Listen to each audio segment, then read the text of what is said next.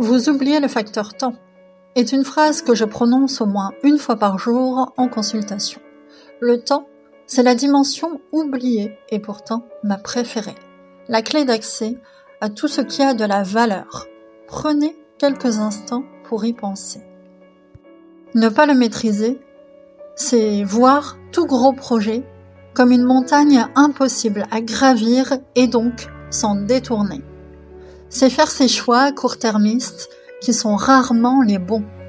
C'est être incapable d'élaborer un projet complexe car point de complexité sans déploiement dans le temps. C'est penser statique et non pas dynamique, donc c'est mal pensé car tout phénomène est dynamique.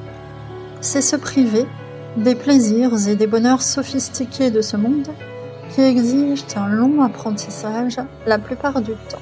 Par exemple, la musique classique ou la haute gastronomie. C'est sacrifier son intérêt à long terme à un intérêt court terme. Un choix facile qui met actuellement l'humanité entière en péril d'ailleurs. Bref, c'est être littéralement coincé dans une appréhension du monde facile, rapide, enfantine, que je qualifierais d'immature. Or, l'esprit humain conçoit d'abord les choses comme un bloc, un tout, une photographie. En témoigne le succès de toutes ces modélisations en images, pyramide de ceci ou échelle de cela. Penser les phénomènes dans le temps exige un effort. Pour accéder au temps long, il faut accepter des frustrations et donc faire le deuil d'une idée de la vie où je fais tout ce que je veux parce que je le vaux bien. Stop à l'illusion de toute puissance.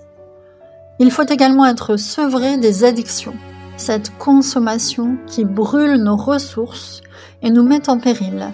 Ce qui est vrai pour un fumeur est également vrai pour la planète.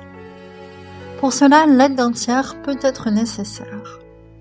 Il faut sortir de la peur et donc ne pas être dans une logique de survie, guerre, famine, péril, survie réelle ou perçue. Un travail d'apaisement de la sphère émotionnelle est alors incontournable. Il faut enfin apprendre à modéliser dans le temps, planifier ou rétro-planifier, organiser de manière souple, prévoir l'imprévu. Les plans c'est important d'en faire, même si ça ne se passe jamais comme on l'avait imaginé. Si vous y parvenez, vous passerez à une autre dimension dans votre vie. L'abondance se trouve de l'autre côté. Et vous Quel est votre rapport au temps? Souhaitez-vous le faire évoluer? Et si oui, comment?